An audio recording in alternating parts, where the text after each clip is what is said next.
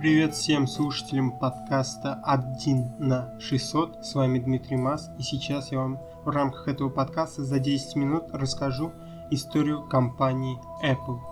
На самом деле про эту компанию можно написать несколько увесистых книг.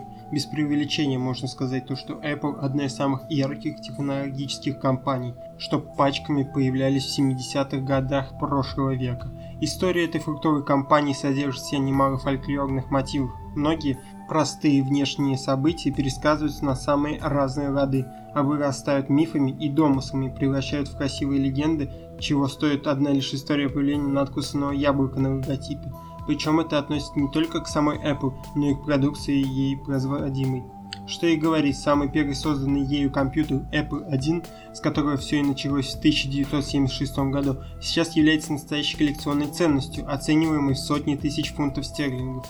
Многих сейчас удивляет такое отношение к этому уродцу в деревянном ящике. Однако именно этот компьютер заложил основу индустрии как таковой. Именно с оглядкой на него делались впоследствии многочисленные решения других производителей. Рождение компании произошло от союза технического гения Стива Возника и маркетологического гения Стива Джобса.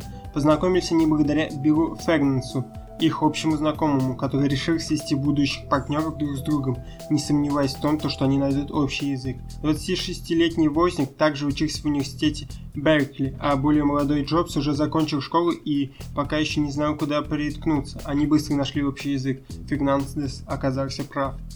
Создавая компьютер, который впоследствии получит имя Apple I, Возник даже и не задумывался о какой-либо коммерции. Он просто любил технику и мечтал создать компьютер, с которым можно работать любая домоработница. Это был не первый персональный компьютер, но это был первый персональный компьютер, что имел монитор и клавиатуру, а не кучу лампочек и переключателей, как в случае с появившимся ранее Altair 8080. К тому же Apple I продавался в виде готового устройства, а не набора «собери сам», как в случае с другими моделями.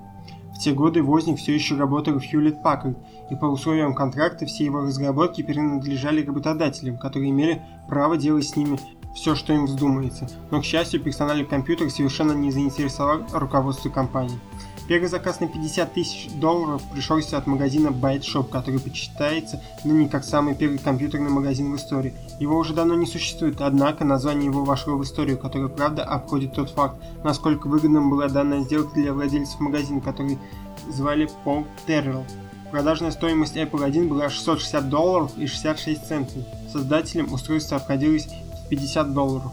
Такая странная цена возникла из любви возника к повторяющим цифрам. К 500 просто приплюсовали еще треть, как наценку за работу.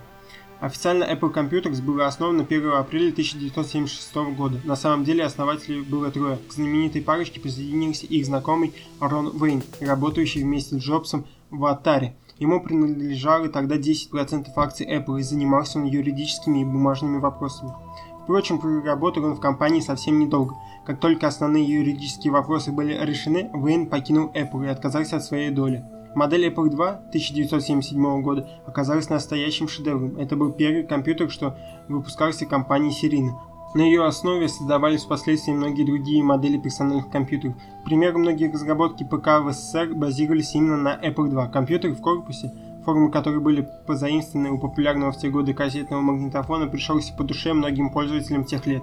Он прекрасно смотрелся и в офисе, и в университете. Модель придавалась в начале 90-х годов лишь с незначительными изменениями конструкции. А вот проект Apple III 1980 года оказался провальным. Джобс наставил на избавление от вентиляторов, справедливо полагая, что они будут мешать своим шумом.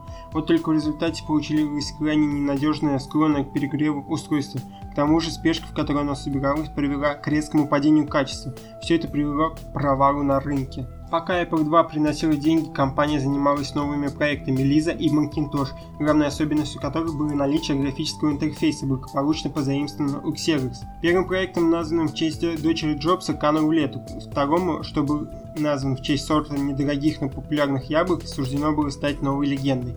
Продаже Mac появился в 1984 году, чему предшествовал знаменитый рекламный ролик 1984, который до сих пор считается примером того, какая должна быть реклама. Первый Macintosh не был самым удачным с технической точки зрения компьютера. Скорее наоборот, красивый внешне он являлся собой настоящим скопищем проблем, на устранение которых ушло немало времени. Однако высокое уважение, которым пользовались Apple, позволило ей превзойти все невзгоды, а постепенное превращение Mac в настоящий рабочий инструмент сделало этот компьютер одним из самых популярных. Для него создали программные пакеты такие компании, как Aldus и Microsoft. Аналоги данного ПО на ПК появились лишь по прошествию некоторого времени. В 1985 году Apple покидает Стив Джобс, покидает, чтобы вновь вернуться по прошествии десятилетий и возродить свое впавшее к тому времени в уныние детище. Впрочем, слово «уныние» тут не совсем уместно. Сам Джобс отметил впоследствии, как он был удивлен и обрадован тому, что вернувшийся в Apple увидел, что в ней по-прежнему работает множество действительно интересных людей и талантливых инженеров, которые в свое время принимали участие создании множества интересных проектов. Сейчас принято считать то, что Джобс вернулся в компанию, которая умирала, но это неверно. Да, дела у Apple шли не самым лучшим образом, однако тогдашнему SEO Джилу Амелию удалось добиться очень многого. У компании не было долгов, она приносила хоть и небольшую, но прибыль. За время отсутствия Джобса компания создала такие решения, как ноутбуки PowerBook и карманные компьютеры Newton. Первый исключительно популярный в наши дни под именем MacBook Pro, второй реинкарнировался в 2010 году как iPad. Возвращение Джобса привело к созданию таких продуктов, как iBook, ныне MacBook, iMac возродил идею простого компьютера для всех, а также iPod, который суждено было перевернуть все устои музыкальной индустрии. Но самым ярким событием стало появление в 2006 году iPhone, что сыграет такую огромную роль в индустрии мобильных телефонов. Этот смартфон послужил основой для появления многих других сенсорных устройств и привел новых производителей на рынок, где уже не осталось места таким ветеранам, как Nokia, Motorola и Sony Ericsson. Окончательно ясно, кто теперь начал задавать тон на рынке смартфонов. Стало после того, как финская компания, осознав, что она уже не в состоянии создавать конкурентоспособные устройства, начала множественные судебные разбирательства. Кстати, поскольку компания уже не занималась исключительно компьютерами, в 2007 году ее название было изменено с Apple Computers на Apple Inc. Одним из важных достижений компании после возвращения Джобса стал ее переход на новейшую Mac OS X, что пришла на смену неплохой, но окончательно устаревшей Mac OS Classic. Тут Стиву удалось обойти Жана Луи Гассе, бывшего сотрудника Apple, который в свое время ушел и основал компанию B-Inc., что занималась операционной системой BOS. Феномен, именуемый Cult of Mac, это настоящая загадка для многих людей, которые считают поклонников Apple просто сектой.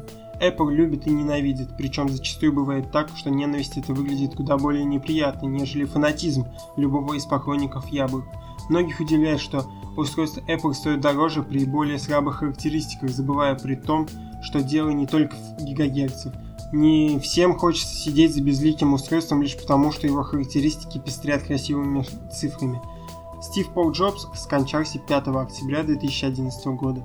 Причиной его смерти стала раковая опухоль, и после этого генеральным директором стал Тим Кук. И на этом моменте заканчивается основная история Apple, которую считают классической. Но я вам расскажу и о последних значимых достижениях Apple.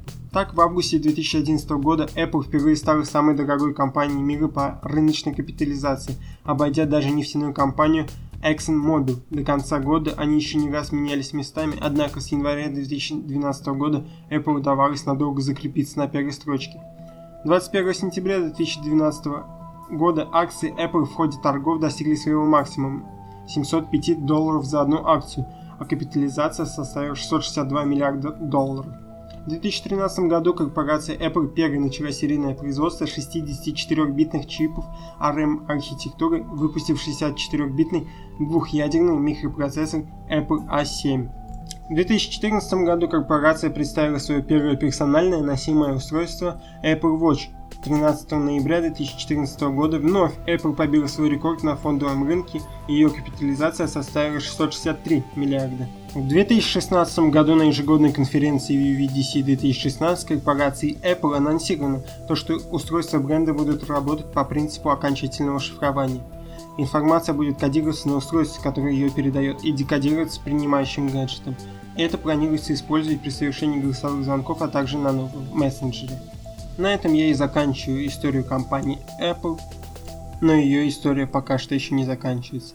Всем спасибо за прослушивание данного подкаста. С вами был Дмитрий Мас. До скорых встреч на канале.